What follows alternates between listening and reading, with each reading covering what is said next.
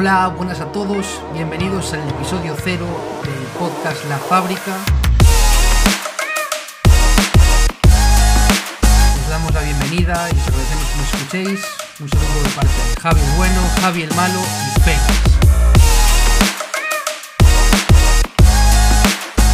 Eh, Este podcast se crea para hablar un poquito de los juegos de mesa modernos, para contaros nuestra visión de cómo es este mundillo, nuestra afición que tanto disfrutamos y compartir con vosotros lo que más nos gusta. Eh, os doy paso a mis compañeros Félix y Javi para que se presenten. Soy Félix y, y bueno, daros la bienvenida a todos a este, a este proyecto, pues ilusionante por lo menos por mi parte y que trataremos de darle pues un enfoque positivo, yo que sé, lejos de, de ese negativismo que muchas veces impera, que parece que se juega por obligación o que se juega por, por ver cuántos juegos malos soy capaz de probar al mes. Y, y bueno, el tercero, el tercero en discordia, doy paso a que se presente Javi Brandido. El Javi bueno, el malo, no lo sabremos todavía. Nun- nun- Nunca lo sabré. Bueno, igual sí. En el programa 100 creo que hemos dicho que igual hacemos cosas especiales, ¿no? Pero de aquí a 100. Bueno, pues nada, encantado y bienvenidos a nuestro. Y espero que dentro de poco pues podremos decir tu podcast, que haya- por lo menos tengamos algún, alguien que escuche esto, ¿no? Que al final esto es un esfuerzo simplemente por, no sé, hablar un poco de juegos y que resulte entretenido para la gente que en su lista de podcast, como a mí me suele pasar, pues se te agotan, pues tengas alguna posibilidad mayor, ¿no? Y pasar un ratito con nosotros tres y que creo que es un buen proyecto. Tenemos gente de todas las generaciones posibles aquí. Nos falta, bueno, no- no- de los Wargames todavía no hemos llegado, pero yo creo que danos un plazo de cinco años y ya entramos directamente.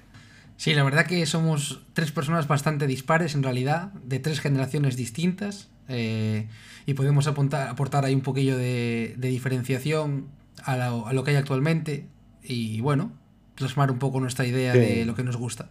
Sí, yo creo que lo mejor es, eh, o sea, la mejor posición es la de Félix, sin duda, porque se puede reír de los mayores y se puede reír de los más jóvenes, ¿no? Entonces va a ser difícil que nos reíamos de Félix, ¿no? Aún encima Bueno, ya, yo ter- os vamos, término medio, término medio. ya os vamos avanzando que es el listo de la clase, eh, el que se lee las manuales, el que sabe jugar bien a todo, y bueno, los demás, quizás yo el que más no he cogido un libro en mi vida. Bueno, nunca es tarde, te- ya, ya sabes, dentro de cinco años empezarás a leer manuales, dentro de 15 moverás counters como, vamos, como si fuera a comer. Me va a tocar empezar a mover cubitos, ¿verdad? Y ir evolucionando. Yo creo que sí, porque ya tienes que dejar esas cosas de los muñecos ya. Exactamente. Hay O pintas minis o juegas ya otra cosa. No puede ser a eso de, de no pintar y mover solo miniaturas grises, mal. Eso mal. El grisáceo mal. Bueno, vamos a contar también un poquillo cómo nos conocimos. Eh, pues nosotros tres eh, nos conocimos en Draco, donde solemos jugar, en una asociación que está en Coruña, que es de donde somos los tres. Eh, yo, por ejemplo, con Félix cogí muy rápido al principio porque nos, nos gustan en realidad algunos juegos bastante parecidos. Y Javi se nos sumó al equipo bastante rápido porque somos gente muy, muy bromista, muy payasita. Y hicimos buenas migas entre los tres y nos lo pasamos muy bien jugando. Javi es el más Pero- de los tres. Dime, dime, dime. Que en realidad yo a Javi lo que lo conocí, no creo que no en Draco. Creo que fue en una casa rural la primera vez que, Es verdad, que coincidí con Brandido. Una casa rural hace, pues, no sé, seis años o siete. Bueno, mi, mi primera casa rural. ¿no? Exactamente, y la mía, la mía también. Pues hace un mogollón de años. Y luego sí que en, en otras jornadas y en alguna vez en, en Draco, en la asociación en Coruña, sí que coincidimos ya más veces, pero creo que la primera vez que coincidí con, con él fue allí, en la casa rural. Sí, sí, que nos fuimos ahí a Asturias y conocí el fenómeno este de una casa rural, que estábamos en un marco incomparable y que de los 15 o que, estuve, que estábamos allí, pues creo que 10 no saben ni cómo era la casa por fuera, porque eso era un non-stop de jugar. Increíble. Había creo que en esa casa. No. No, pero sospecho que había como piscina y seguro que había, bueno, la de tío, había caballos fuera, era increíble. Pero yo creo que nadie se enteró de eso. Había una barbacoa, no lo usamos. Terrible. pero de eh, partidas muy bien. Fuisteis a lo que había que ir. Eso es lo importante.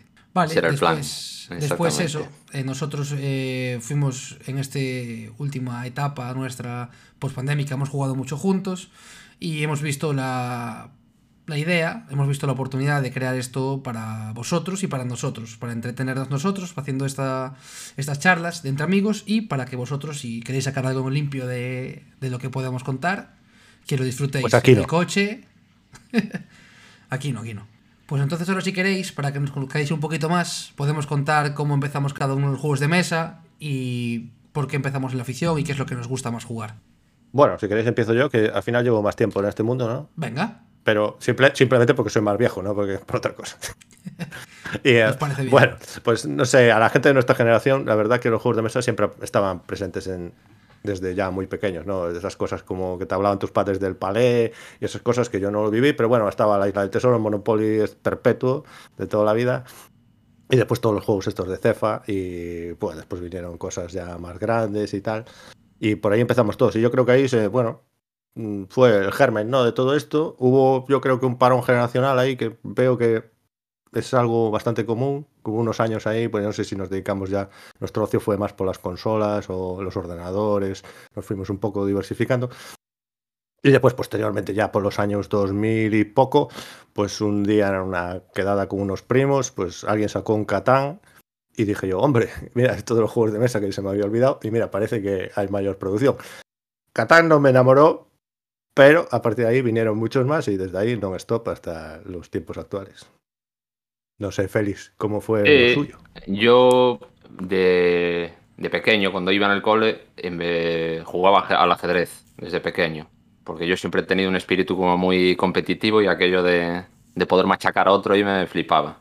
Ya de pequeño iba, iba a clases de ajedrez, a torneos de ajedrez.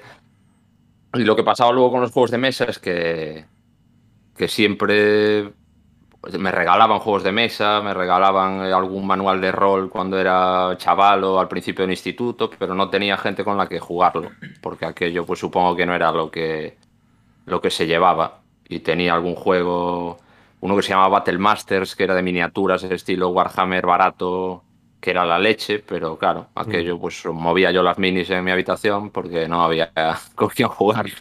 Ya, Al estratego, por ejemplo, jugaba un montón. Y luego eso, los manuales de rol, pues me flipaba leerlos. Tenía el de Fan Hunter, este de Cels Piñol y Chema Pamundi, que eso le di pues 800 millones de lecturas, pero partidas, pues de ninguna. Ninguna. Y ninguna, no, ninguna, ninguna. Lo tenía aprendidísimo, tenía otro de Dungeons and Dragons allí, pues un manual de sabe Dios qué edición, otro del de Star Wars y bueno, luego mazos diversos más adelante, porque luego más adelante sí que empecé a jugar a Magic y de aquello sí que había comunidad en Coruña. Lo que pasa es que Magic me pilló también muy pequeño y con una cartera pues delgadita. Allí lo que me pagasen mis padres y poco más. Entonces, pues bueno, eso te limitaba bastante a la hora de, de competir. En las competiciones que eran más restringidas y con expansiones actuales y que me podía comer un algo. Pero bueno, que lo acabé dejando por eso, porque era un tragadero de dinero considerable. Y Sí, luego ya más adelante, pues bueno, cuando pues hace cosa de 7, 8 años sí que me pilló el boom de nuevo de ir alguna vez por una tienda a ver todas las cosas nuevas que habían salido, cosas súper modernas y decir, yo quiero de esto, quiero droga. Y Ese- empezar ¿y a coleccionar. Y digo yo, Dime, ¿te dime. acuerdas cuál, cuál fue la primera partida de esa etapa o no? Pues eh, empecé más jugando con amigos que jugaban mogollón a King of Tokyo, al Zombies este cutre. Y ya que yo me molaba, pero. Pero bueno, luego empecé a comprar que la ludoteca creció de nada a, a tener que comprar unas cuantas kayaks en cuestión de, de medio año. Y, Sí, y sí, bueno, de aquí, a, de aquí a hoy, que está un poco la cosa más contenida, pero siempre ascendente respecto a partidas y eso. Sí, sí. Tengo curiosidad por cómo fueron los inicios de Javi, porque bueno, fueron ayer, que- o sea, el año pasado, más o menos, ¿no? Cuando, ¿cuándo naciste tú, Javi? Mira, yo el máximo acercamiento que había tenido a los juegos de mesa antes de empezar realmente había sido a un juego con palillos que jugaba a mí, con mi madre, que tenía ella, eh, que era como unos palitos de plástico que se los agarrabas como si fuesen espaguetis, los soltabas y tenías que cogerlos sin mover los demás. Era muy divertido. Pero fue todo lo que toqué en niñez, adolescencia, aparte de eso, un Jenga y algunas cartas. Ese lo vicié mucho. Eso jugaba cuando- yo, el eso es Mikado, ¿no? Pero es que cada palillo era como de un color. Y cada Claro, porque tú puntuaba tienes que distinto. coger las parejas, ¿no? Tienes que, No, bueno, la puntuación. Era como que cada palillo se puntuaba distinto. Eh, no, hace muchos años que no lo veo, ¿eh? pero había creo que cinco colores. Y cuan- el que más había, más unidades, o sea, más unidades de ese color había, se puntuaba menos. Y el que más había, o sea, perdón, el que menos había se puntuaba más, pero era como más difícil de coger, porque había que cogerlo con una regla especial. Que si haciendo fuerza Ese con otro palillo, que si. Ese lo vicié con mi madre muchísimo. Pero Pues después sale de eso. Kickstarter ¿eh? del Mikado este año. Kickstarter Mikado Mikado. Legacy. Mikado Legacy. Mikado Legacy, tremendo, con pegatinas para los palillos que cojas. Y lo partes por la mitad. Bueno, y después de eso, eh, hubo un día que un buen amigo mío me dijo, oye, mira, me compré un juego de mesa. Se lo compró por Wallapop, así, pero sin tocar ningún juego de mesa antes. ¿eh? Y se compró el Doom. Así. Y mira si hay que estar, el antiguo, el antiguo. Tú mira si hay que estar taladrado de la cabeza para que te guste de entrada un Doom que dura 8 horas casi la partida, porque no sabemos jugar bien, a dos jugadores, que es el peor número que tiene. Y según acabamos la partida esa, dijimos, hay que jugar otra vez. Él llevaba a los malos, digamos, y yo llevaba eh, a los buenos. A los Y- Atreides, dices. Dune no, Doom. Ah, de- del videojuego, dices. D-O-O-M, Doom. Ah, vale, vale. Pues vale, el, vale, el vale. antiguo eh, del Doom, que sabéis que sacaron Sí, una no edición nueva y tal, y ese juego es larguísimo. Eh, es, un, ver, es una especie de dungeon crawler, el que el máster puede apretar más o menos, está bastante bien. Hmm. Y así empecé yo a jugar a esto. Después vino el Eldritch y eso ya fue lo que me conquistó. Y el tema Lovecraft y tal, y con ese colega todo. Después de ahí ya empecé todo vía libre, caída, todo me gustaba, ya sabes que el principio es maravilloso. Y después ya me fui un poquito más a las peleitas, a los muñequitos y todo eso como me gusta a mí. Mm. Y así fue mi inicio, no, no hay mucho más, ¿eh? Antes solo todo videojuegos, todo, todo virtual, nada de jugar en mesa. Bueno. Bien. Bueno, Un buen comienzo. sí. Sí, ¿eh? yo- tienes yo margen de que- mejora, pero está bien. Bien, buen comienzo. Bueno, son, son dos juegos que la verdad que los disfruté mucho, ¿eh? Tanto el Eldritch como el, como el Doom. Esa época en la que tienes pocos juegos es muy bonita porque tienes que repetirlos. Y cosa que ahora poco repito, pero... Ya, ya. Molaba Y el. Letris, que a dos también. El Eldritch lo jugábamos a dos, que me parece, para mí me parece el número perfecto. Mm. Eh, es un juego que además se hace largo, a dos se hace un cooperativo muy muy bonito para mi gusto porque tienes que ponerte muy de acuerdo, porque vas muy justo de acciones. Eh, el juego aprieta y, y a mí me gusta mucho. Sé que hay gente que es muy detractora de él, pero a mí es un juego que me, que me mola bastante. En general todos los Rack Files me gustan bastante, pero menos el símbolo arcano, pero ese en especial Mm. me mola bastante. Y este que es, ¿cómo se llama este? La hora final o algo así, este que es en tiempo real, también te gusta ese. Bueno, soy un poco payaso porque ese no lo probé, es verdad, tienes razón, me faltaba ese No. ahora. El hora final, me han hablado tan mal de él que ya Ese me han quitado sí. las ganas, me han quitado las ganas de probarlo. Es el bueno, no ese. Es el bueno, El ¿no? tapao. El, el tapao, tapao de Essen. Bueno, eh, si queréis damos paso ahí al compañero Félix para que nos cuente también sus juegos favoritos actuales, ya no solo con lo que empezó, sino con que, con que se, se deleita a día de hoy y que nos los narre un poquito. Claro. Pues bueno, pues por el que voy a empezar, que no necesariamente es el que más, pero sí es uno de los que más, es con el Scythe, que lo descubrí, no sé decirte cuándo, eh, pero bueno, tirando hacia el principio de la época esta coleccionista. Y sé que seguro fue, bueno, ya salido maldito bastante después del Kickstarter, entonces a mí toda la decepción esta de que era un 4X, pero luego no fue, pero el autor nos engañó, a mí pues no me afectó. A mí la verdad es que todo eso me vino, me dio de lado y, y a mí me, me alucinó. Me alucinaba ya cuando lo veía en las tiendas por el arte, pero no tenía ni idea del, del juego todavía. Pero luego desde la primera partida, pues siempre ha sido como una especie de, ritual desde el montaje, desde la preparación. Siempre cada partida me parece la leche. Y me gustan las partidas a dos menos tensas, me gustan las partidas a siete que te estás cagando en tus vecinos todo el rato. La campaña me alucinó y, y bueno, evidentemente pues lo tengo a tope de que sus recursos de lujo, las monedas, las minis pintadas, el tapete, tal, lo demás allá, todo bien. Todo como debe estar si es uno de tus juegos favoritos. No como la copia de Javi, claro. Exactamente. Yo me la compré Y ahora, por si acaso. ahora el que escuche no sabe cuál, pero Yo me lo compré por si acaso. Y yo tengo las monedas y yo tengo los recursos. Ojo. yo tengo la caja, la caja grande. Tú verdad, tienes. tienes la Big Box. sí. Yo hace no, hace no mucho, de hecho, jugué con los recursos de madera y, y bueno, duele pasar de, de los recursos premium a los de madera. Me duele casi más, me duele más los recursos que las monedas, porque las monedas de cartón, bueno, se dejan llevar más o menos. Pero bueno, que al final ve, disfruto igual las partidas y es un juego que, que es muy, yo creo que también por el amor ese que tenía por el ajedrez, es un juego muy ajedrecístico de pensar a turnos vista y planificar a turnos vista y bueno, luego tiene el componente ese de, de tensión de me atacará ahora, no me atacará, atacaré yo ahora, después, más adelante, entonces bueno, la verdad es que, que Sí que es, es- un- juego que jugaría siempre, vaya. Sí Si que es cierto que es un juego muy visual. siempre. Es un juego muy visual, entra mucho por los ojos, entonces ayuda mucho el tema de, de luxificarlo. Por ejemplo, lo de las miniaturas pintadas que tienes tú, aparte de tu nivel, está muy bien. Eh, te integra mucho con, con la facción, con los efectos del suelo que le tienes hechos. Eh, después, el tema de los recursos deluxe, cuando se ven en el tablero, con todo lo que ocupan, es mucho más vistoso que los, que los cubitos. El tema de las monedas, cogerlas con el peso, sabiendo que son los puntos, da ahí todo el jugo. Entonces, pues sí, la verdad que es un juego que vale la pena deluxificar. Hombre, vale la pena porque el juego está bien. Este juego Y es, sobre vamos, todo eso, muy si sólido. al final, si lo vas a jugar, si es un juego que te gusta, pues bien, bien vale el dinero, el dinero invertido. Si estás súper resentido porque este Meyer te vendió humo, pues no lo vas a hacer lucificar. Pero bueno, en mi caso, como no fue así, todo bien, todo bien. Sí, sí, sí, sí. Es un juego complicado, ¿eh? porque es un juego.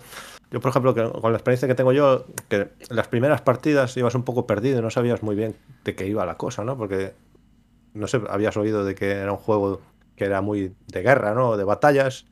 Y de repente descubrías que pelear es casi. Casi lo peor que puedes. o sea, pelear a lo loco es casi lo peor que puedes hacer, porque después Claro, en el siguiente es- turno te mandan para casa el primero, o sea, el más tonto del tablero te manda para casa, ¿no? Y, Sí, en las partidas Y- a muchos medir eso ahí cuando atacas porque sabiendo que luego te vas a quedar súper tirillas, pues bueno, eso siempre también es un factor ahí a, a tener en cuenta. Pero sí, al principio, bueno, es un juego de esos que, que como el que cierra no es necesariamente el que gane y estás ahí con la... pues, bueno, uno puso muchas estrellas tal, pero la tienes que controlar la popularidad y eso. Sí, a la gente las primeras partidas sí que le pillo un poco descolocado además, muchas veces. Ya con posterioridad, con más partidas, ves que al final la chicha está en la combinación de tableros que te toca, ¿no? Y cómo intentar optimizar eso, ¿no? Porque a veces es complicado, dices, porque no vas siempre a hacer lo mismo, que es una cosa que yo valoro bastante en los juegos, porque así cada partida que juegues te tienes que rebanar es eso y siempre, siempre lo haces mal. Yo no sé, en mi caso te digo, uy, pues esto no lo he optimizado bien, porque aquí debería haber bajar el cubito de aquí, para aquí, pero al final siempre, pues siempre te quedas ahí con un turno que es como un poco mal y dices, debería estar optimizando todos los turnos. A ver, está claro que es un juego con rejugabilidad infinita, bajo mi forma de verlo, porque ya solo contando con que los tableros son dos, que te entran diferentes, que cada partida, depende de dónde salgas, te va a afectar mucho más eh, los recursos que tengas cerca a tu tablero, es un juego que cada partida va a ser muy distinta a la anterior. Además, también lo que hablabais de, mm, del número de jugadores que estén, también influye muchísimo en cómo planifiques la partida, porque si hay muchos jugadores, pelear se vuelve mucho más complicado saber cuándo elegirlo. Es un juego que para mí es redondo. Y la gente sí quizás piense cuando lo ve que es un juego muy bélico, pero en realidad es un juego mucho más económico, ¿no? De cómo eh, conseguir sacar tu, tu civilización. económico, de por alguna gestión, de- De, gestión. es más de gestión. de tu motor, de poner ahí tu motor a andar lo más óptimo que puedas y luego procurar cubrirte bien las espaldas o estar preparado para lo que venga al final. Sí, o más sí. tirando hacia la segunda mitad de la partida. Correcto, el Sí, saludito sí, ahí sí. que te dejan al final eh, tres ataques de golpe, si eres el, el negro, ¿no? Ahí coger estrellas a dolor. Sí, rezar para que no te toque el azul. ¿No? Exactamente. Y, y después, bueno, ya todo se andará. Después, lo que pasa es que tenía un poco unas, para mi gusto, un- unas pequeñas sombras, ¿no? Por ejemplo, esa expansión de los barcos que nunca le encontré mucho Sí. sentido, a pesar, a pesar de que los barcos están, eso- Con- que son lo que más mola en cuanto a miniaturas del juego, pero luego, pues bueno, son un poco inútiles. Sí, de la expansión esa quizás lo que más mole son los finales de, de partida cambiantes, las condiciones esas de victoria, porque luego los barcos en sí, bueno, pues como que no tienen mucho utilidad, no tienen Sí. mucha, quedan muy bonitos, pero, pero hasta ahí. Bueno, al ¿Cómo se final llama es esa una expansión? expansión, pero bueno. Oye, vientos. No, Vientos de invierno, algo puede ser, no, sí. no, no lo sé. En inglés es Winds of Gambit. No sé ahora en castellano, me doy Es cuenta que de cómo no, es en no me doy inglés. cuenta tampoco cómo es, la voy a buscar para... Pero bueno, la de, la de las dos facciones es invasores de tierras lejanas y esta es vientos de algo. No caigo ahora la de los barcos, cómo se llama en castellano en concreto. Sí, esta es Invasores de Tierras Lejanas, eh, la que te añade dos facciones más, ¿no? Eh, Eh, después está la- el auge de... esa es la campaña, el auge de Fenris. De sí, Fenris, sí. ta, ta, ta, y pues justo, es Vientos de Guerra y Paz, Eso, la que trae los barcos, ¿no? Bueno, sí, eh, los barcos y eso, condiciones de, yo nunca la de final de partida variables, vaya. Yo nunca Y bueno, que ese es ¿no? uno de mis juegos favoritos, quiero decir, sin meterme tampoco mucho más en él, pues por todo en general, porque en realidad me llama todo el juego, pues ese es siempre uno de los de los que sacaría siempre a jugar. Así que ahora si, si queréis dejamos a Javi a Javi Brandido presentarnos uno de sus uno de sus favoritos de, de todos los tiempos. De todos los tiempos. De todos los tiempos. Bueno, a mí eh, tengo grandes dificultades en hacer tops y grandes juegos favoritos, pero claro, hay juegos que te han ido acompañando y, siempre pues hay que nombrarlos, ¿no? Yo creo que tienen preferencia, ¿no? En este caso es un juego bastante moderno, porque voy a hablar del Clank, ¿no? Es un juego bastante moderno, pero es un juego que, que no sé, desde que empecé a jugar a estos juegos de mesa, es una de estas ideas que tú te vienen a la mente y dices, oye, pues molaría mucho hacer una especie de dungeon crawler sencillito, con algo de push your luck y que la mecánica principal sea eh, ahí ver quién se va antes y no se va, para ver si dejas a los demás ahí con un poco, des- con el culo un poco torcido y tal. Y, y claro, y salió este juego, entonces mucho mejor. O sea, ya te ahorras trabajo, pues no tienes ni que hacerlo, porque ya lo ha hecho alguien antes, ¿no? Y encima con un buen criterio, porque a mí nunca se me hubiera ocurrido hacer con un deck building encima, y un deck building que funciona bastante bien, con una, un aura de humor, ¿no? Dentro de, o sea, nada de dramatismos, ¿no? Es un juego simpático, divertido, que se explica y se juega en una hora y que funciona siempre. Yo, la verdad, nunca he tenido ningún problema con este juego y creo que está muy bien. Y no sé, me parece un juego redondo que no es lo más complejo del mundo, pero para echar una partida divertida en, en un tiempo reducido, me parece una magnífica elección. No sé vosotros, supongo, claro, lo habéis jugado todos porque al final es un juego muy famoso. ¿Cuál es el clank que más te gusta? Uy, esto estaría complicado. A mí el Clank in Space me gusta mucho, pero casualmente lo juego menos, porque como hay que explicar más cosas, pues un poco distintas, y el tablero es así un poco modular y tal, suelo sacar el normal de todo. Pero bueno, eh, tengo- yo me jugaría a cualquier tablero. La verdad, el que más he jugado es el normal, el que más me gusta diría que es el Clank in Space, creo. Yo soy el primero que jugué. Yo el que primero que probé fue el In Space. Y bueno, creo que por eso me gusta también un poco más. Pero aparte agradezco un poco como que pare un poco a los jugadores para que no pueda bajar uno al primer tesoro y volver rapidísimo con lo de tener que hackear las puertas y eso, pues como que mide un poco más el tempo de la partida y tampoco permite que el, que el malo malísimo empiece a dar mega hostias ya a lo- a los 20 minutos cuando uno coge el tesoro de 5 puntos y se, y se Y marcha. se tira. Pero bueno, que me gusta mucho el otro también. El otro también. Entre esos dos, porque luego la campaña no la, no la he llegado a jugar, entonces tampoco. Ahí Mm. tampoco sé. Yo solo juego de normal y yo jugué solo dos partidas. Y es un juego que me gustó bastante. eh, pero como ya sabes que pruebo mil juegos y al final repito pocos, pues ese es mi gran problema. Clank tengo dos partidas Sí, y un sí, juego sí. que me pareció bastante bien, sencillo, rápido, para toda la familia, divertido. Sí, quizás la mayor crítica que tiene es que dicen que es muy sencillo, ¿no? muy familiar, muy tal. Pues bueno, yo no tengo mucho problema con ello porque el juego es lo que es, la duración es contenida. Tienes tu. Es un deck building, al final tienes que gestionar un mazo que si te pasas, pues te vas a quedar un poco pillado a la hora de moverte. Si no. Bueno, tiene unas decisiones que son por qué camino vas, después igual te complicas la vida, ¿no? Bueno, a mí me parece simpático. Tiene la cuestión esta del azar de la bolsa, porque la bolsa esa, hay, hay cubos y nunca se sabe cuáles van a salir.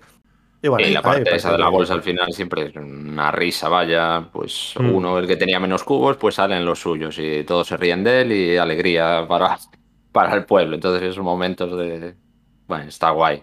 el juego mola mucho. Vaya, y pues si lo quieres complicar un poco más, pues tiene los módulos, pues que si el de debajo del agua, que si el de la momia con las maldiciones, tal, eso. Entonces al Mm. final, pues está, está guay.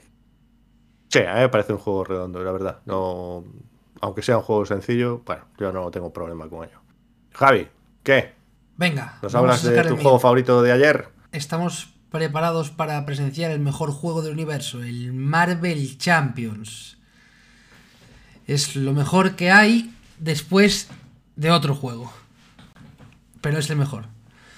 Yo soy muy fan de Marvel, a mí me gustan mucho los LCGs y me parece un juego muy bueno, pero que tiene una pega muy grande, que es el jugar con más gente.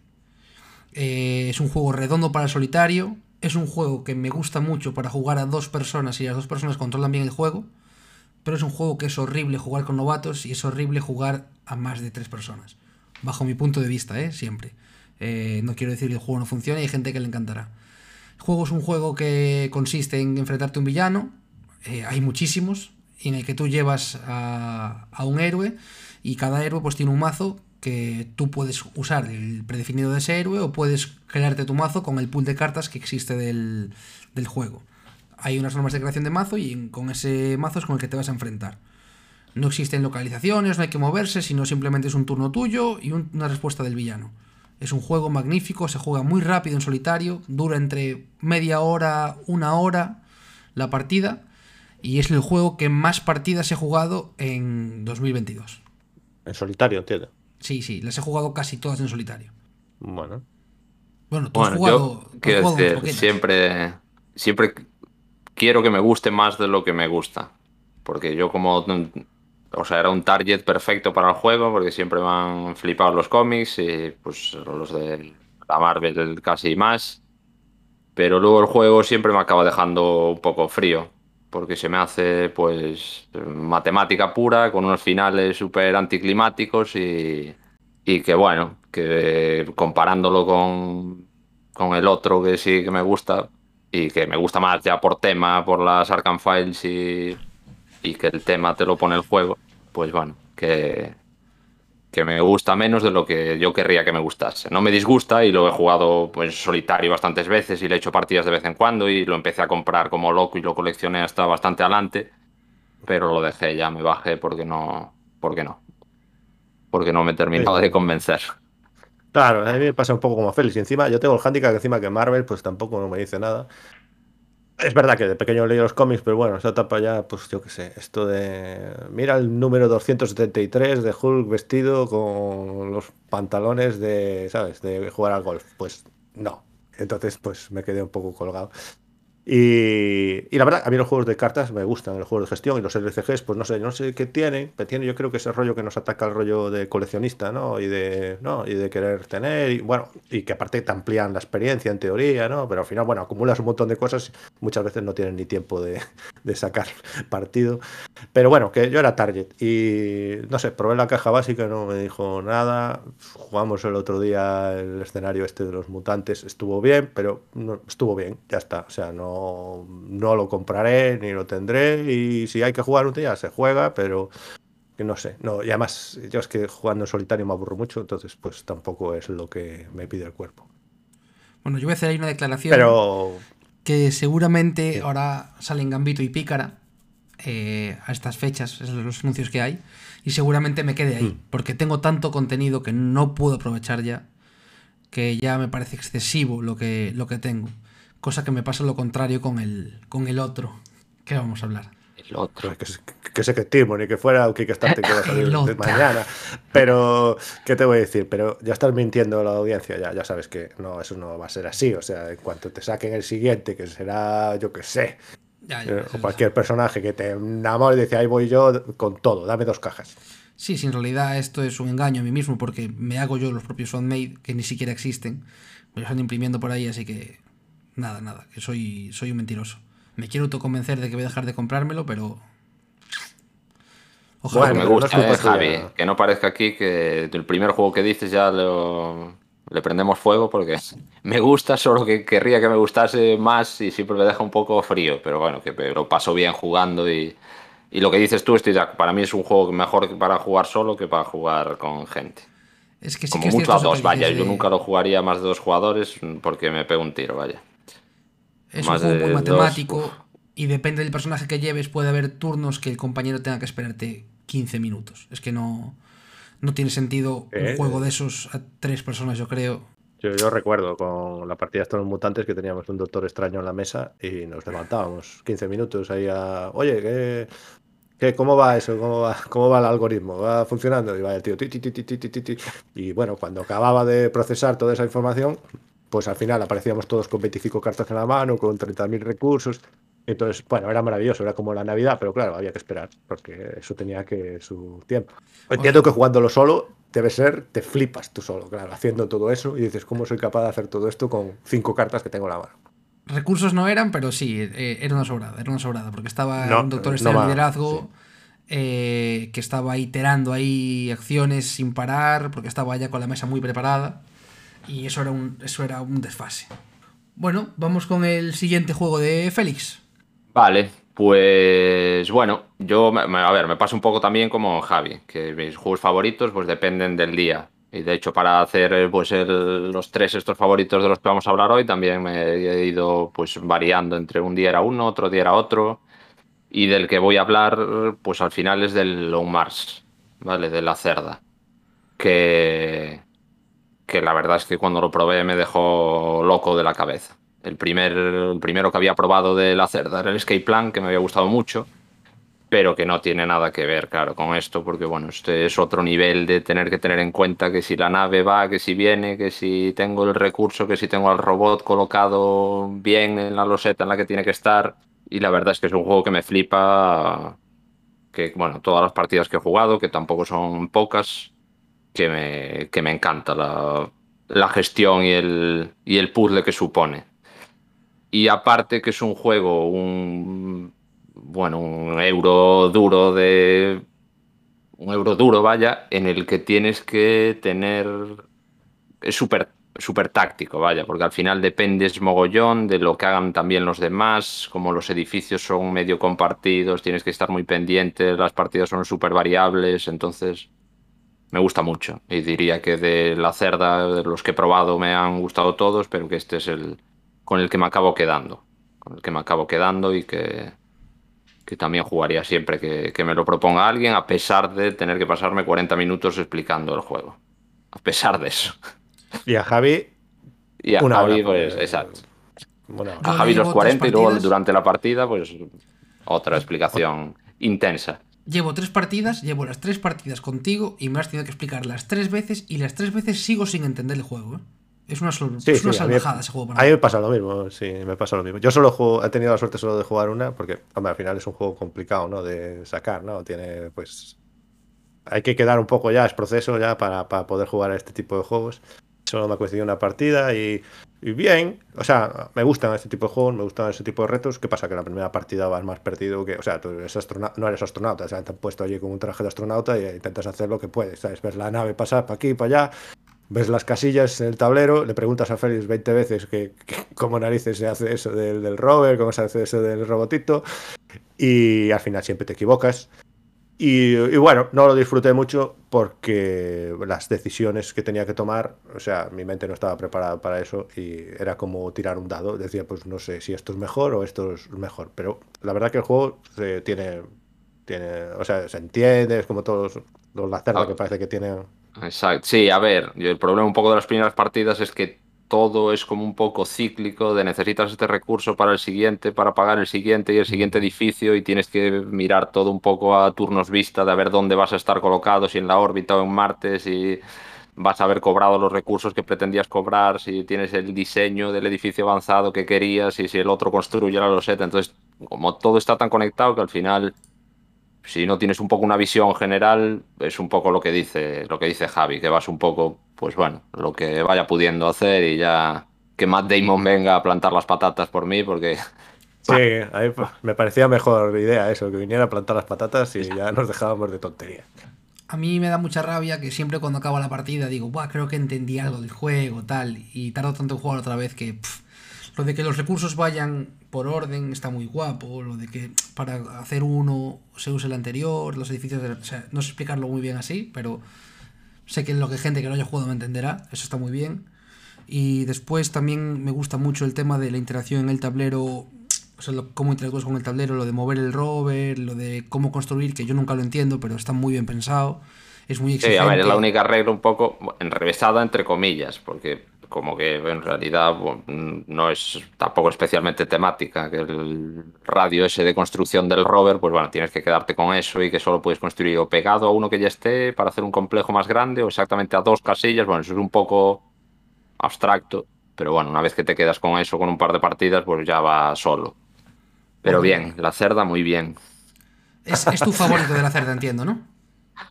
¿Cómo, cómo? Entiendo que es tu favorito de la cerda el ponerlo de segundo. Sí, sí, sí. Y, y seguro además, vaya, porque más allá de que los otros me gusten también, bueno, a espera de probar el Weather Machine, que en principio por reglas diría que no me va a gustar más, aunque me guste, pues sí que es el con el que me quedo por encima de los demás. Ahí en segundo puesto sí que puede haber más pelea, pero, pero aún Mars es mi preferido, seguro, vaya. Yo ahí me quedaría con Galeris sí. 100%. En, en de los temas de los lacerdas. Me parece un puntito más de facilidad y, y un poquito más sencillito. Me gustó más. Bueno, Javi. Bueno, a mí me sorprendió. Sí, Ah, a mí, bueno. hablando de la cerda, a mí me sorprendió mucho el escape plan, la verdad. Eh, es que tenía unas críticas muy malas. A mí me pareció que estaba. Y a mí me gusta, me gusta mucho. Por, tem- por tema y por lo bueno, directo al final que es. Quiero decir, Mm. yo no soy nada. No sé, nada cerrado en ese sentido. En plan, bueno, me esperaba un juego aquí de 4,5 BGG de dureza y al final era un 2,75. Pues lo voy a quemar. No, me parece perfecto, vaya. No, de hecho, ese juego con la temática que tiene, que al final es escapar, dices esto va a ser un juego como medio y tal, y al final tiene su, su cosa Sí, también. sí, ¿Qué pasa? Que, ¿Qué pasa? Claro, comparado dentro del universo la cerda, pues parece como que Claro. Fuera el, el para niños. Y no, tampoco lo diría, tampoco. No, no, para nada, vaya. A mí el juego, el skip plan me gustó, pero sí que es cierto que me parece, no sé, hay algo que no me termina de encantar de ese juego. Es como que lo veo muy abstracto para lo que quiere ser, que tendría que ser un poquillo más temático, pero me gustó, me gustó, la verdad que me gustó. Bueno, Javi, ¿nos cuentas tu segundo? Ah, que, sí, claro. A ver, ¿qué, qué tenía apuntado por aquí? Bueno, yo siguiendo la línea, pues sigo rescatando juegos de los que me engancharon al principio. Como ya mencioné antes, esa primera partida de bautismo de vuelta a los juegos de mesa fue con un Catán. Catán nunca me enamoró simplemente por la parte de la negociación. Me parecía que, claro, el factor humano ahí te podía destrozar una partida. Pero muy fácil, sobre todo en aquellos tiempos que la gente no tenía experiencia. Entonces, bueno, yo qué sé, te cambiaban lo que sea por 14 ovejas o, ¿sabes? Entonces, pues, un poco el cambio ese, la negociación esa, nunca me gustó porque no estaba controlada y dependía del, del loco de turno que hiciera cosas. Y sin embargo, de esos juegos de iniciación o que todo el mundo habla, de esos clásicos imperecederos, eh, cayó en mis manos el Carcassonne. Y a mí el Carcassonne es un juego que lo sigo jugando hasta el día de hoy me parece un juego mu- muy sólido y eh, muy divertido. Y a la par que es sencillo, o sea, porque quitando el tema de los campos, con los campesinos ahí tumbados, eh, que en vez de trabajar están como tomando el sol, pues eh, quitando eso, pues casi es un juego que puedes iniciar a cualquiera con él. Me refiero a ya a nivel niños o un poco adolescentes, ¿no? Y es un juego que yo creo que escala muy bien. El juego tiene unas capas de complejidad que me alucinan, porque al principio juegas normal, después ves que si ya controlas las fichas que pueden salir, ya empiezas a hacer tus cálculos. A dos es un juego que vas a cuchillo, a, a robarle la vida al otro, es el juego más competitivo que he visto, sobre todo con gente, bueno, que ya tiene un poco de experiencia. Después a más jugadores se convierte ya en un juego que puede ser hasta cooperativo, porque te puede interesar cooperar con cierta gente. Y eh, pues no sé, me parece que escala muy bien y es un juego para mí redondo y que de momento sigue a estas alturas. Mm, Bueno, igual a la vista es un juego de estos como puede ser el Concordia, ¿no? Que lo ves ahí y dices, uff, me da un perezote esto que no veas, pero después, si funciona, es lo- al final, si hay juego, hay juego. No sé cómo lo hizo el señor este, pero bueno, mis Yo- dieces y lo tiene, de hecho, en la BGG. Teniendo en cuenta que no me gustan mucho los juegos de, construir patrones o ese tipo de cosas, Carcassonne es un juego que me parece bien, pero no lo jugaría muy a menudo. Me he hecho una partida de vez en cuando, me parece entretenido, pero sí que es cierto que quizás influye mucho eso del nivel de cada persona que juegue. Porque, claro, si conoces bien las piezas, si sabes lo que falta por salir, si sabes realmente cómo optimizar esa puntuación, puede que se convierta en un duelo y a cuchillo entre los que estén jugando. Pero a mí nunca me, nunca me enamoró ese juego, ¿eh? Nunca me consiguió dar el abrazo. Sí, sí, sí, puede ser, ¿eh? No... Pero bueno, que el juego yo creo que funciona muy bien. Ahora te puede gustar más o menos. Yo creo que está bien. No sé, Félix, ¿qué opinas? Sí, a mí, bueno, me pasó un poco al revés. Que yo sí que jugué mucho al Catán al principio. Y a pesar de no entusiasmarme, pues era lo que había y, y jugué bastante. Y luego al Carcassonne jugué bastante más adelante. Y ya había jugado a otros juegos y entonces pues me dejó un poco un poco indiferente. Y tampoco le di una oportunidad de verle esas capas de las que hablas tú que a pesar de que el juego me parecía bien pues tampoco tampoco lo he jugado tanto como para como para pillarle el tranquillo. Entonces sí pues, es bueno, normal porque es por que hay tantos juegos y, y exactamente final, pues, es que yo lo probé en la época en la época en la que me compraba un juego por semana casi. Entonces eh, era probar, probar, probar, probar. Y los que me compraba yo, más los que se compraban mis amigos que estaban también empezando en el mundillo. Y es un juego que pasó muy de refilón por mi. por mis gustos, vamos. Sí, sí, no, no está claro, porque al final es uno de estos clásicos que pasa con los clásicos, que siempre van a estar ahí y siempre van a estar esperándote detrás de la puerta o en ese fondo de estantería diciéndote, Javi, ven a visitarme, ¿no? Sí, sí, Pero a ver, bueno. y si sigue ahí es por algo, vaya, eso no se le puede discutir esos juegos pues que siguen ahí que siguen captando gente porque al final pues es por donde entra mucha gente pues algo tienen. Eso eso es innegable. Yo, creo que su mejor versión es una confrontación de dos que sepan jugar y como además las partidas son relativamente rápidas y ahí yo creo que es donde se le saca todo el jugo donde se ven todas esas capas que digo yo que yo no sé si fue intencionado o surgió de la nada bueno no se sabe diseñar juegos es complejo, yo creo que este juego está, vamos, muy redondo. ¿Qué, qué juegos creéis que son los, los clásicos? Los clásicos. Bueno, pero claro, ahora, a ver, ya habrá otros. Supongo que el Catán, Carcassonne, Ticket to Ride y esas cosas, entiendo que ahora ya hay otros clásicos también. Sí, yo quizás diría que esos tres son la, la, trilogía, ¿no? La de los clásicos. Ticket to Ride, Catán y Carcassonne. Bueno, yo añadiría, eh, para mí, porque es otro de mis favoritos, es eh, el Alhambra, lo metería Ah, en también, ese sí, clásico. sí. ¿Qué pasa? Que no es tan conocido, pero a mí me parece que está, está, está muy bien. Sí, el Ticket to Ride, el Carcassonne y el Alhambra, sí. El Catán me da pereza, pero, pero bueno, entiendo que todo el mundo habla del Catán, es por algo. Sí, a ver, yo entiendo que si un, alguien que no ha jugado nunca va a una tienda, pues los que le recomendará el tendero son.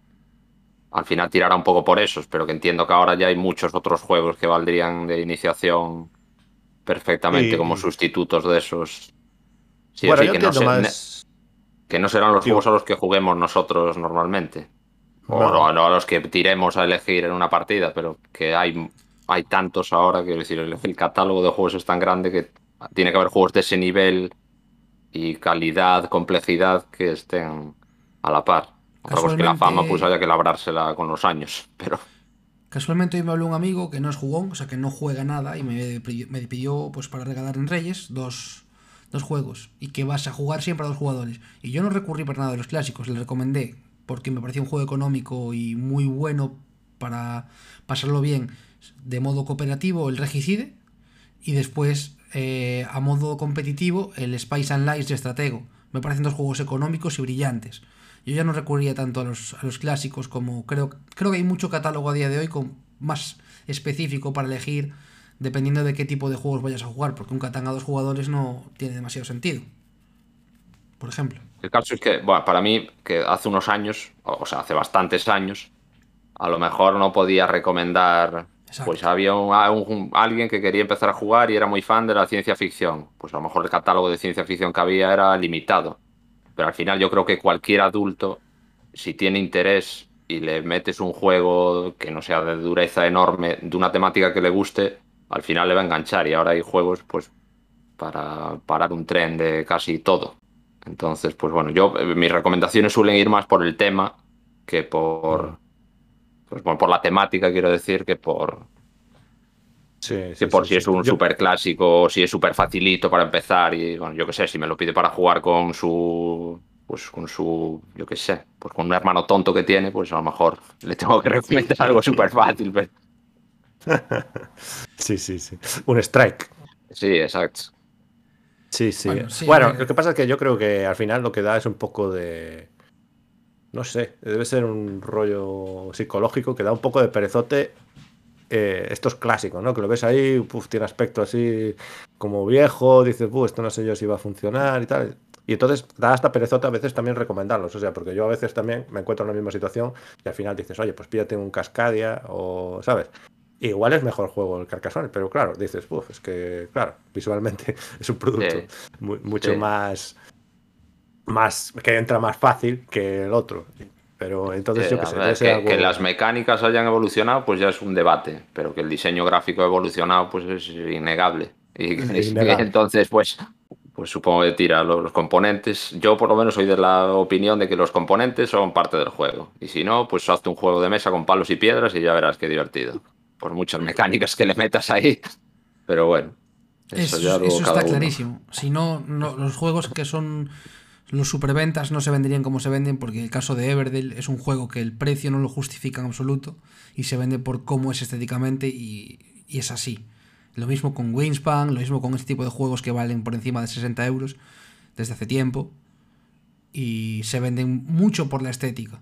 Sí, bueno, porque es que yo, yo lo entiendo. O sea, tú llegas a una estantería ahí sin mucha idea tampoco.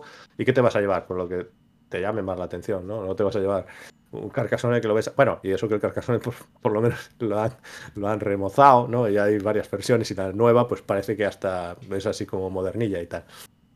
Pero claro, esas cosas que recuerdan a los años 2000, a mí me flipa porque hablas de los años 2000, que bueno, que hombre, pues hace 20 años y tal, pero parece que estamos hablando como de la Edad Media ¿no? Porque los diseños eran como súper parcos y súper sencillos, y eran como difíciles de ver, ¿no?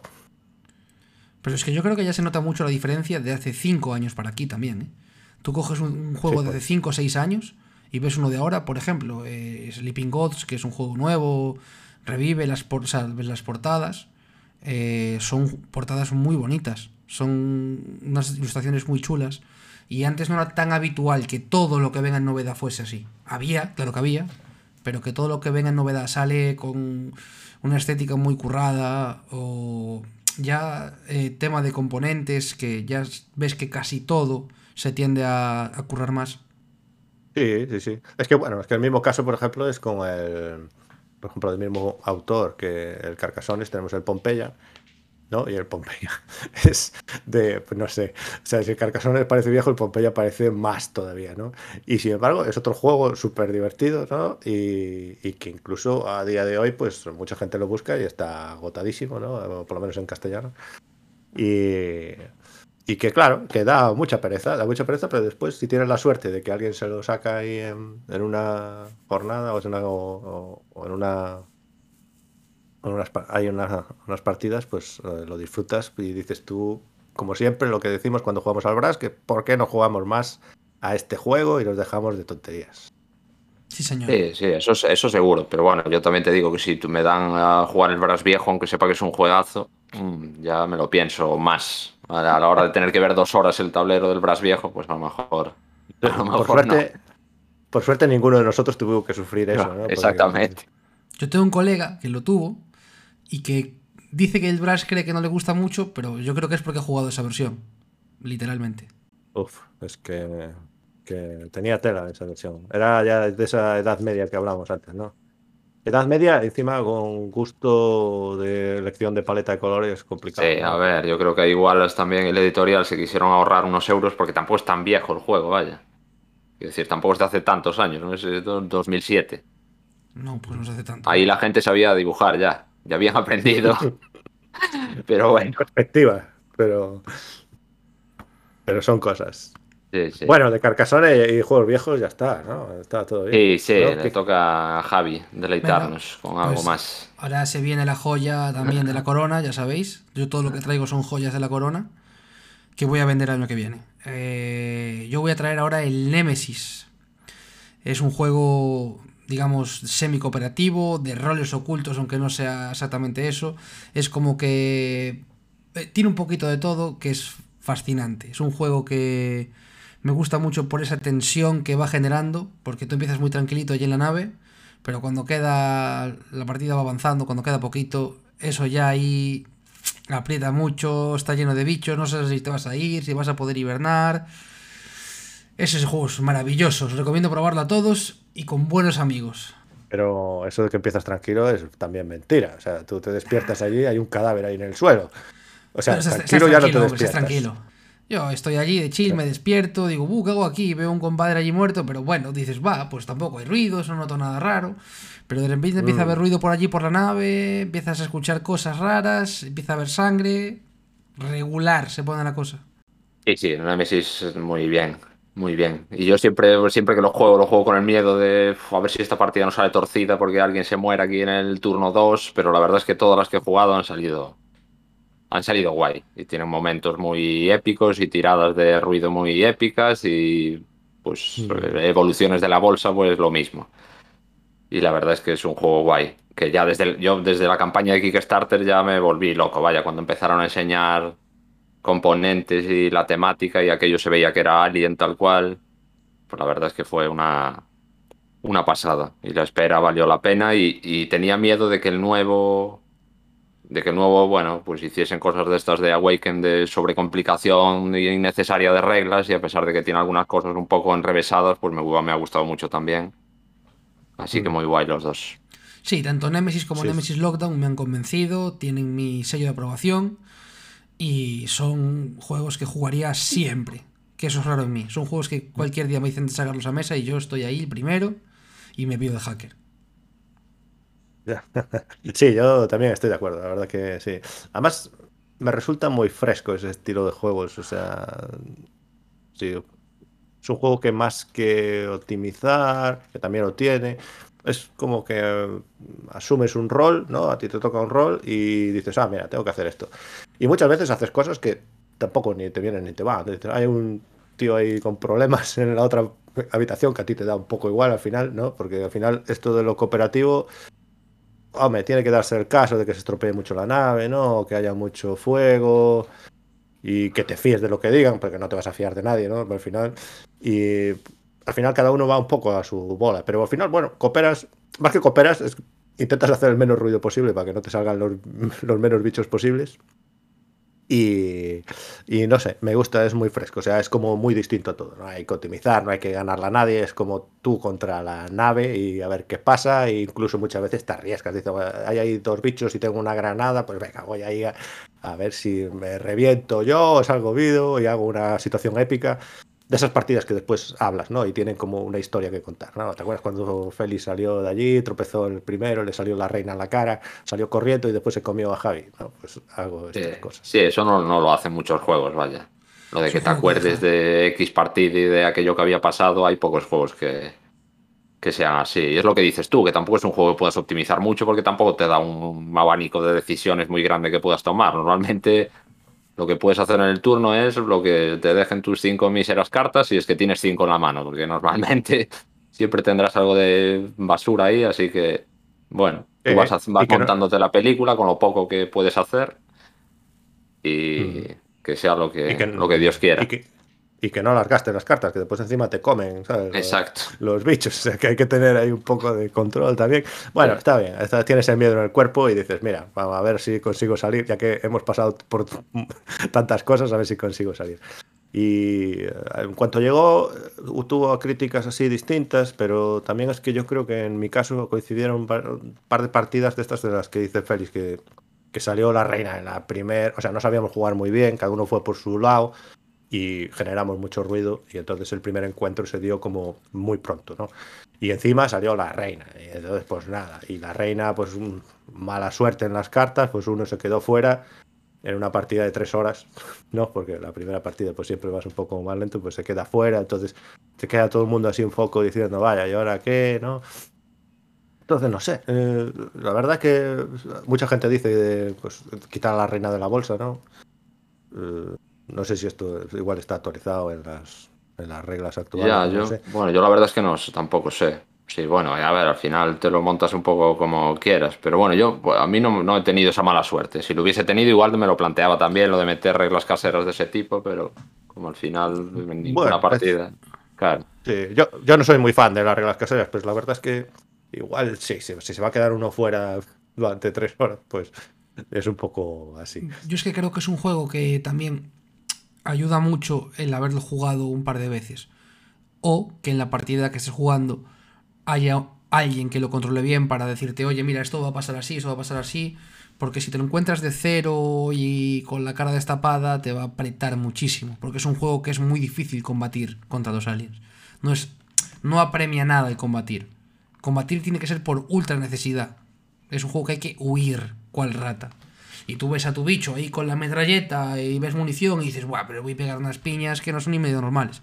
Y no, no, no. Matar es muy difícil. Sí, pero bueno, la mala suerte esa de que te salga la reina, aunque lo sepas, quiero decir, aunque seas experto con 100 Sí. partidas, pues bueno, te sale la reina, vale, pues te salió. Y aunque te intentes ir, pues seguramente la herida grave te la puedes comer en el turno 2 y a ver, y luego a ver. Sea, Y y luego es un evento, Sí. te cae encima otra vez, te escapas, tienes Sí. dos graves y después te mete otra y dice, si tienes dos graves, moriste. Y dices, bueno, pues Sí, señor. puede coincidir. Es, es, yo- Pero bueno, que para, para mí sigue valiendo la pena a pesar de. A pesar de. Y eso Sí, que no, no, me ha no, pasado esto- nunca, vaya, pero.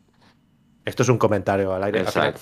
fue en las primeras partidas, eh, hemos jugado muchas más y nunca más ha pasado. O sea, ya sabes cómo intentar evitar este tipo de situaciones, vas haciendo el trencito por las habitaciones, ¿no? Y generas mucho menos ruido, te aprovechas un poco de los demás y, todo ya va mucho mejor. A ver, también todos los juegos, ¿no? Tienen a veces sus pegas, ¿no? Este tipo de, de juego estaba claro que iba a tener algo así. Que ese- esa eliminación posible de jugadores al principio de la partida es, es una jodienda, pero Sí, También- pero bueno, que es, a ver, es parte también del encanto Claro, del claro. juego. Saber que puedes morir es parte de la película Alien. Pues oye, estás en una nave con unos bichos enormes, pues sí, te puedes morir. Es una putada si pasa, pero oye. Y tampoco nos engañemos, nos interesa a todos que alguien se muera. Quiero decir, Bueno, alguien pero- tiene que bueno, morir. sí. Ya a- a la hora y media o dos horas, sí, pues ya el jugador número 3 te interesa mucho que se muera, ojalá que se muera, ¿no? Pero, pero así a los 15 primeros minutos, pues te da un poco. Y por Como el ser tema de las cápsulas en una también. mesa te da. Por el tema de las cápsulas que se abren cuando muere uno. O sea, son Eh, cosas sí, pero que- claro, ahí a mitad de la partida, pues sí, ya, a mí ya no es tanto por el interés, sino que me da rabia que se quede fuera. Eh, también me daría Claro. rabia si fuese yo.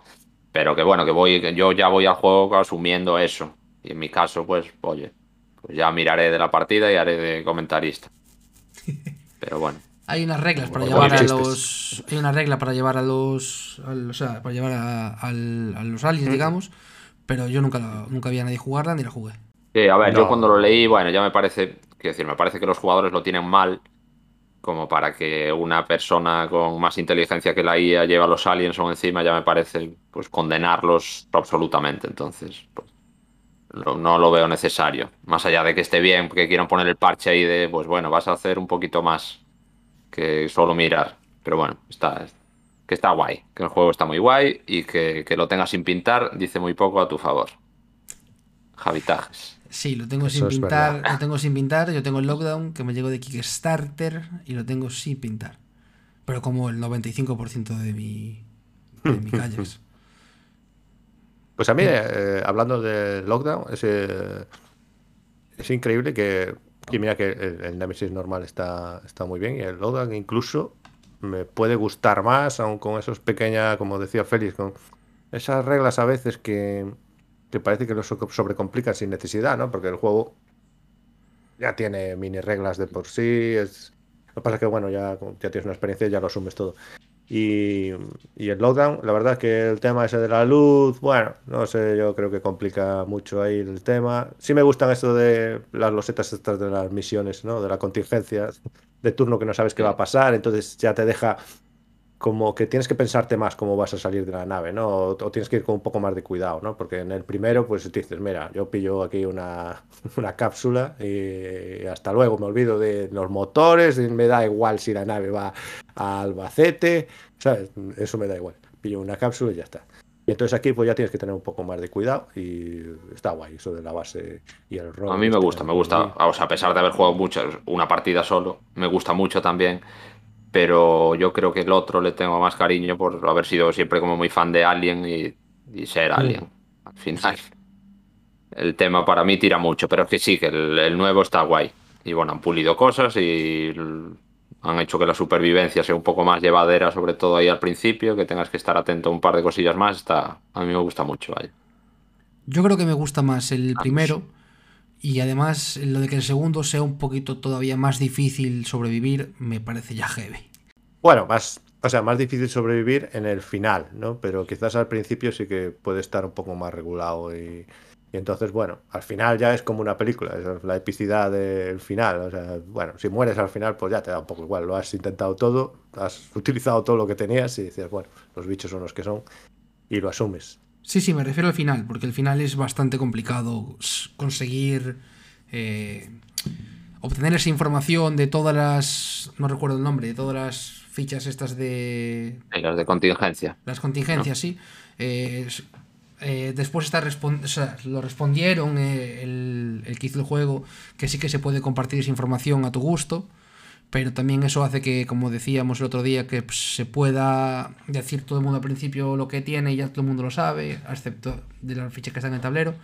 Yo creo que esa información es como un poquito negociable, puedes decir la verdad, puedes decir, no decir la verdad, pero tener cero idea, solo con la ficha del tablero y la tuya, me parece muy complicado eh, saber qué va a pasar. Bueno, no, no tanto, diría. Al final, bueno, te tienes que imaginar un poco lo que hay y de las opciones que hay, pues siempre vas a tener alguna salida buena, entonces te vas a buscar por esa porque es la más segura. Las otras, bueno, están ahí un poco en el aire.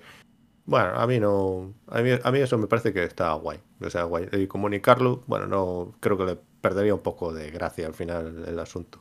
Pero, pero bueno, eh, lo que no sé es cómo veis de tener las dos copias en una misma colección. Ya, yo, bueno, yo tengo los dos.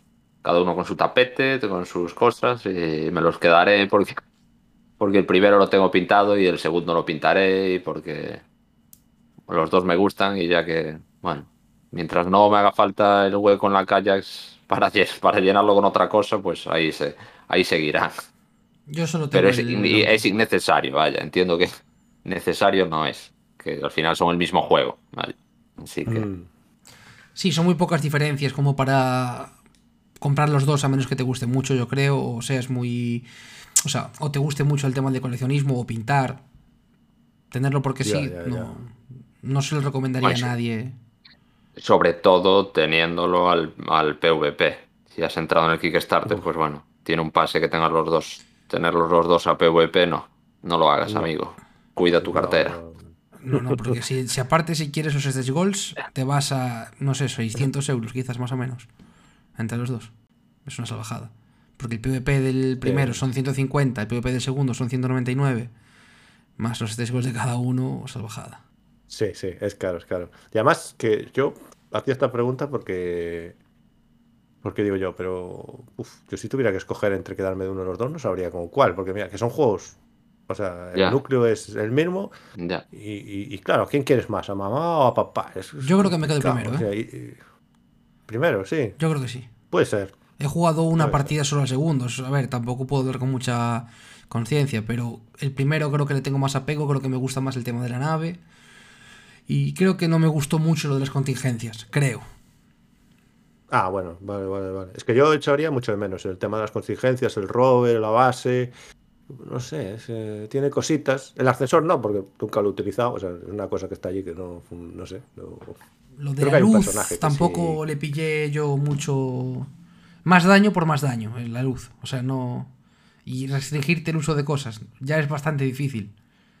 No necesito más.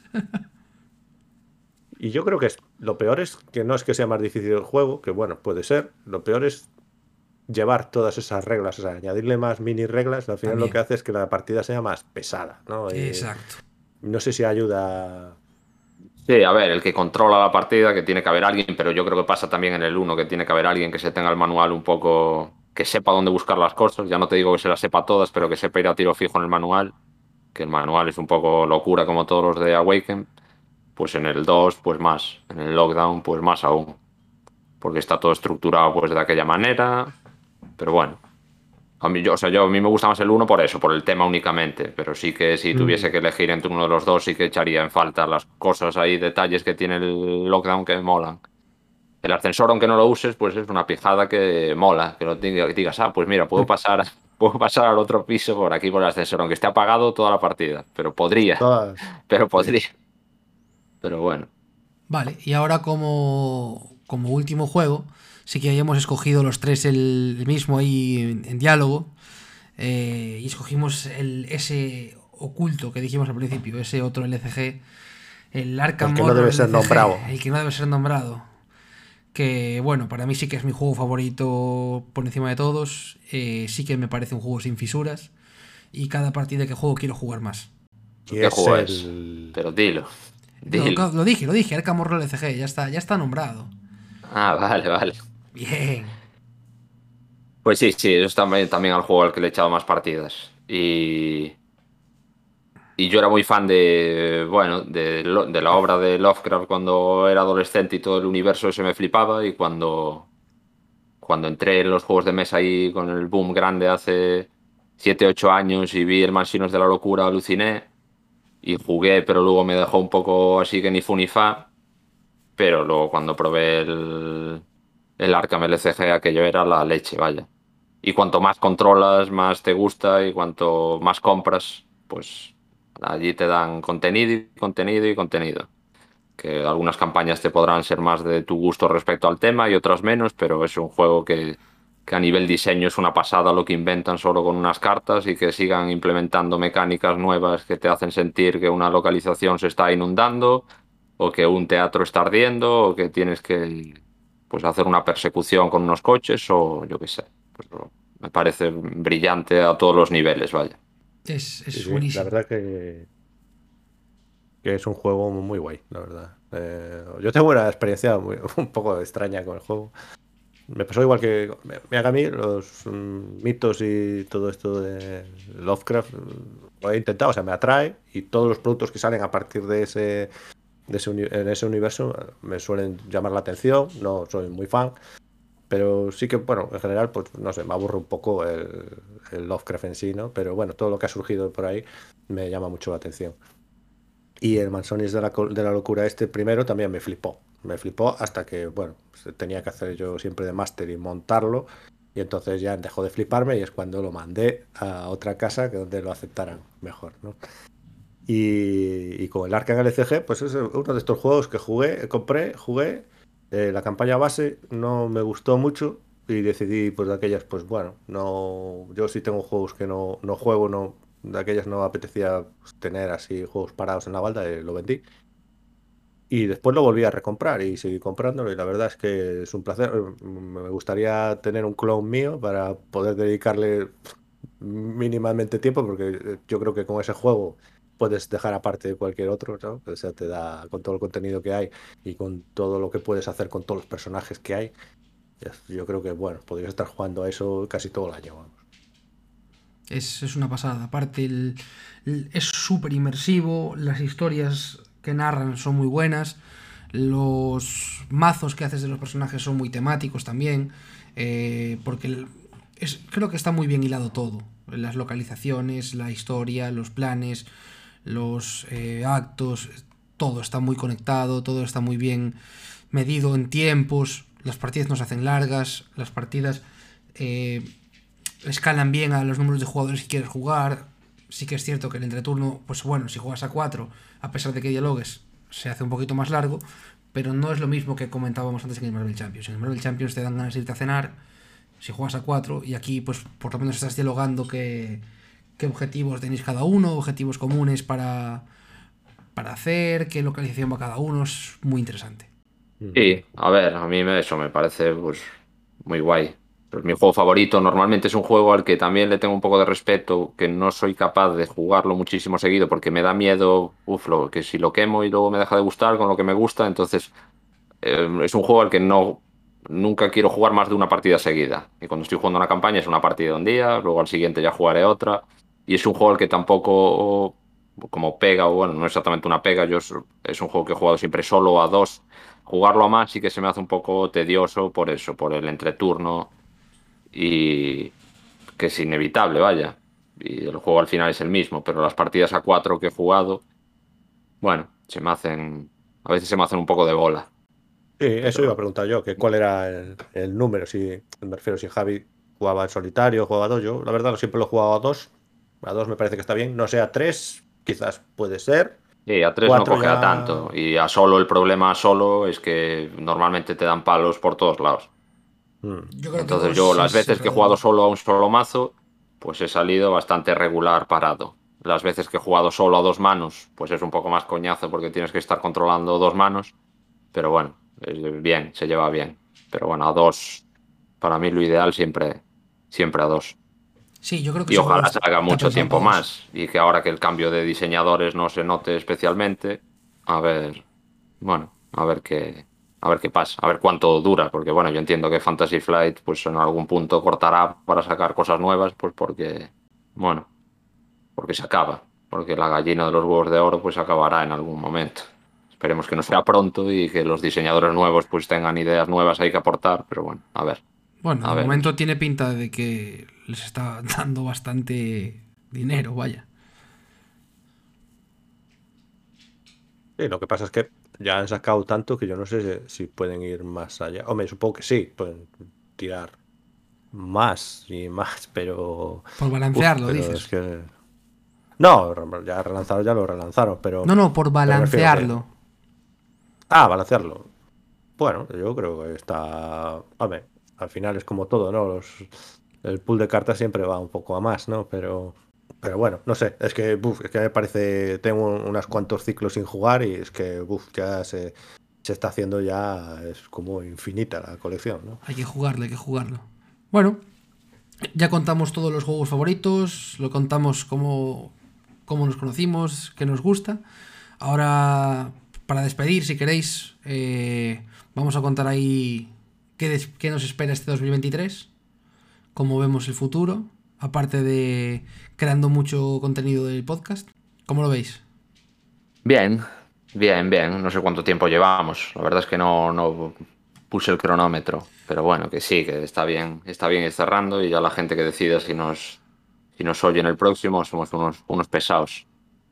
Justo. Bueno, y que grabemos, que grabemos, que grabemos el próximo, que eso también. Sí, también, Pero también. aquí, claro, como estamos por puro placer, eh, pues igual, pues no. ya nos da por Episodio otro lado. cero Pero y bueno, único. la intención, la, inten- la intención es seguir, ¿no? Eh, y a ver si. no. Bueno, pedimos un poco de perdón, que nos perdonen porque somos así como novatillos, ¿no? Bueno, Javi tiene ya sus, ¿no? Su poco de, de carrera Somos unos ¿no? Hay que, hay que aprender mucho, tener mucho que aprender y intentar disfrutarlo y pasarlo bien y que los demás lo pasen bien con nosotros. Sí, sí, es al final que sea ameno y que sea divertido. No sé si lo hemos conseguido, hemos intentado ser lo más naturales posibles y hablar de lo que pensamos de los juegos de mesa. Y bueno, eh, ya veremos, ya veremos qué sucede. Bueno, entonces que 2023, ¿y qué decías? Que íbamos a hablar de retos. ¿Tú tenías algún reto? Pensé en Yo tengo ahí Javi, ¿o qué? Tres cositas para contar. Ahora mismo tengo Pues cuenta, 16 juegos sin estrenar. 16. ¿Cuántos? 16, una salvajada. Bueno, que es pues cierto espera, que- espera que me toques. Ya, ya, pero bueno, porque tú ya llevas más tiempo, pero eh, 16 jueguitos sin jugar, de los cuales espero estrenar pronto varios, porque sí que es cierto que en estas épocas navideñas, que también cuadra con mi cumpleaños cerca, pues hubo muchas incorporaciones a la, a la fiesta. Y después, como retos, yo me he puesto que me gustaría eh, ese, gran, ese gran enemigo que tengo. Quiero jugar 10 partidas a 10 juegos distintos, porque, repito, muy poco. Quiero conseguir eso. Después quiero jugar 66 partidas en solitario. Que serían 3 partidas al mes. No creo que sea tanto. Y me gustaría llegar a las 500 partidas este año. Quedé en 428. Y el primer trimestre del año de 2022 no jugué mucho, por no decir nada. Así que creo que es factible. ¿Y tú qué, Bueno. Javi? ¿Qué retos te has propuesto? Bueno, la verdad que no hago muchos retos, pero sí que es verdad que, yo qué sé, siempre tengo la idea esto de, bueno, por lo menos jugar más de 365 partidas, por el decir que has jugado igual una vez, que es un poco Mm. chorras, pero bueno, ese es el número que tengo y no me pongo porque al final depende mucho de cómo tengas la vida, si tienes tiempo, si tengo no. Yo no me quejo porque el último año no sé si habré llegado a las 600, o sea que todo de momento va bien, no sabremos qué nos deparará el futuro. Y que tenía pensado, ah, y tenía pensado también que me gustaría mucho jugar al menos una vez a todos los juegos que tengo en la ludoteca.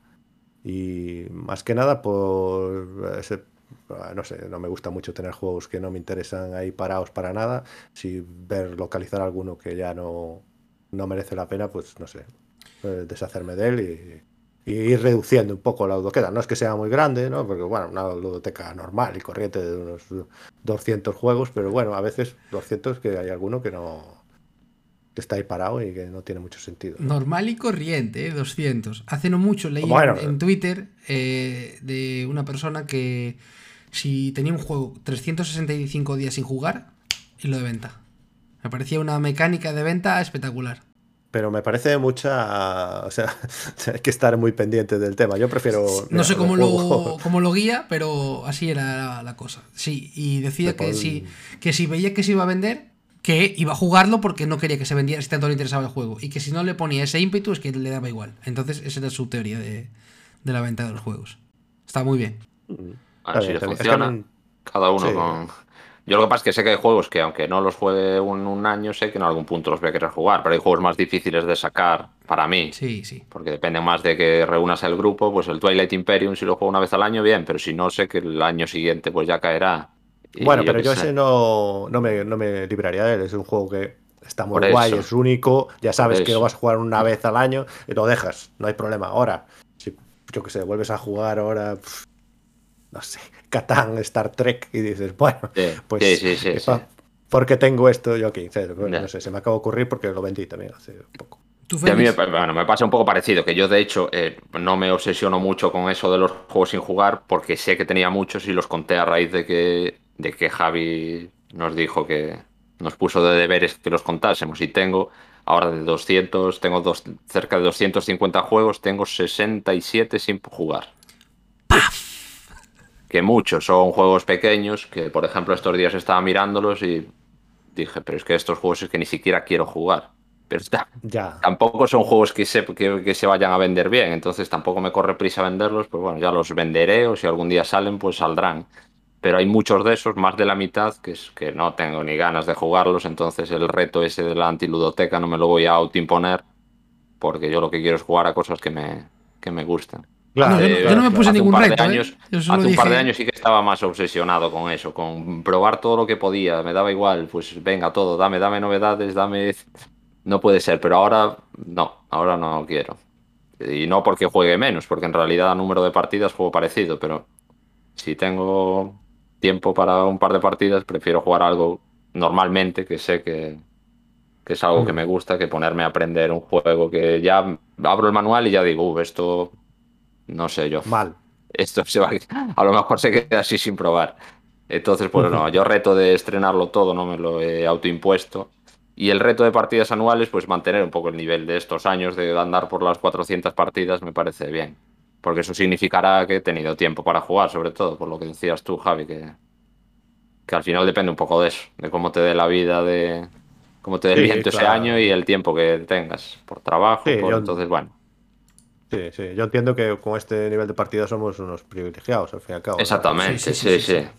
Y, bueno, se puede mantener, ojalá que sí, pero bueno, Ojalá. ya, ya veremos. Yo por lo menos ya te digo, con 365 ya me doy con un canto en Sí. Sí, sí, sí.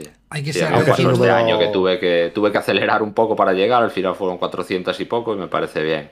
Y el otro, el de llegar a 10 partidas a 10 juegos, ese también me lo puse. Ahí en VG Stats, pues venga, por repetir un poco repetir Ah. un poco juegos, darle partidas a los juegos, ese me parece bien también. Sí, sí, sí, sí. Es que Es no compré que- el módulo ese, no sé, no, lo ver, entendía ya. muy bien. los el challenges. tema está en que yo, por ejemplo, repito muy poco. Vosotros repetís más que yo. Yo repito muy poco y ya mete miedo la cosa. Si veis la cantidad de juegos que tengo con una partida logueada, es, da miedo eso. Da miedo. Nada, de ahí a H-Index 30 en dos años. Bueno, es complicado el. Ya, ya, cada, ya. Vez, cada vez se va haciendo más complejo Ya, y, pues ya. y después tienes juegos que dices, uy, este juego voy muy bien, ¿no?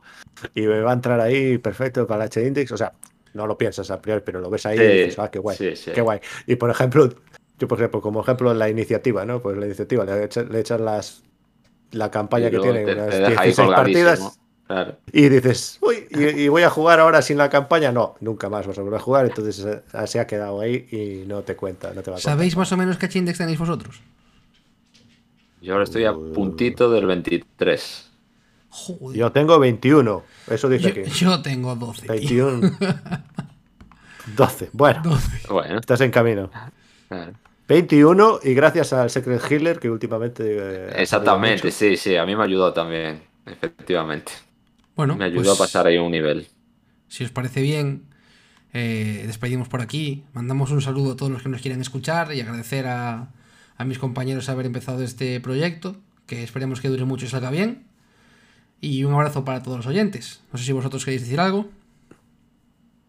Que nos vemos pronto, que el próximo, pues esperemos que no se retrase mucho y que podamos ser más o menos constantes cuando, cuando nos vaya apeteciendo y que, por lo que decía Brandido, que un podcast más para escuchar sobre juegos de mesa, que tampoco hay tantos y se agradece tener, tener material. Podcast Sí, para el coche. es una pena que lo hagamos nosotros y no lo podamos escuchar. Exacto. pero pero va, va por ustedes, ¿no? Yo siempre me gusta mucho, o sea, aprecio mucho a la gente que crea contenido, después podemos tener gustos distintos o enfoques distintos de incluso dentro de la misma afición, pero la gente que crea contenido, pues y además así altruistamente sin ningún tipo de de objetivo, eh, pues no sé, a mí me, me mola y entonces, pues no sé, me gustaba, yo qué sé, por lo menos intentarlo y yo qué sé, si alguien pues le, le hace pasar unas horas divertidas, pues, pues mucho mejor. De información, pues bueno, la información, nosotros, bueno, más o menos eh, hacemos lo que podemos, somos jugadores al final e intentamos ser lo más lo más centrados posibles y lo más veraces, pero, pero bueno, tampoco está bien que cada uno haga sus dobles chequeos y bueno, nosotros intentamos decir lo bueno y lo malo de cada juego, espero que, Sí, sí, el disclaimer ese había que ponerlo al principio, pero lo ponemos al final, ¿no? Bueno, pero supongo que se da por hecho que son nuestras opiniones y, y nada más que nuestras Sí. opiniones. No queremos Sí, sí, ofender a que- nadie. que no- sí, sí, que aquí no somos ni eh, nadie, o sea, somos simplemente jugadores y que nada, que espero que tenga continuidad y que el- yo entiendo que el podcast se va a alimentar con nuestra capacidad de, de jugar, de generar partidas, ¿no? Y, y esperemos que podamos jugar mucho, incluso juntos este año y que eso se revierta después en un podcast divertido. y- Exacto. y Muy bien, muy bien. Pues un saludo para todos y gracias por escucharnos.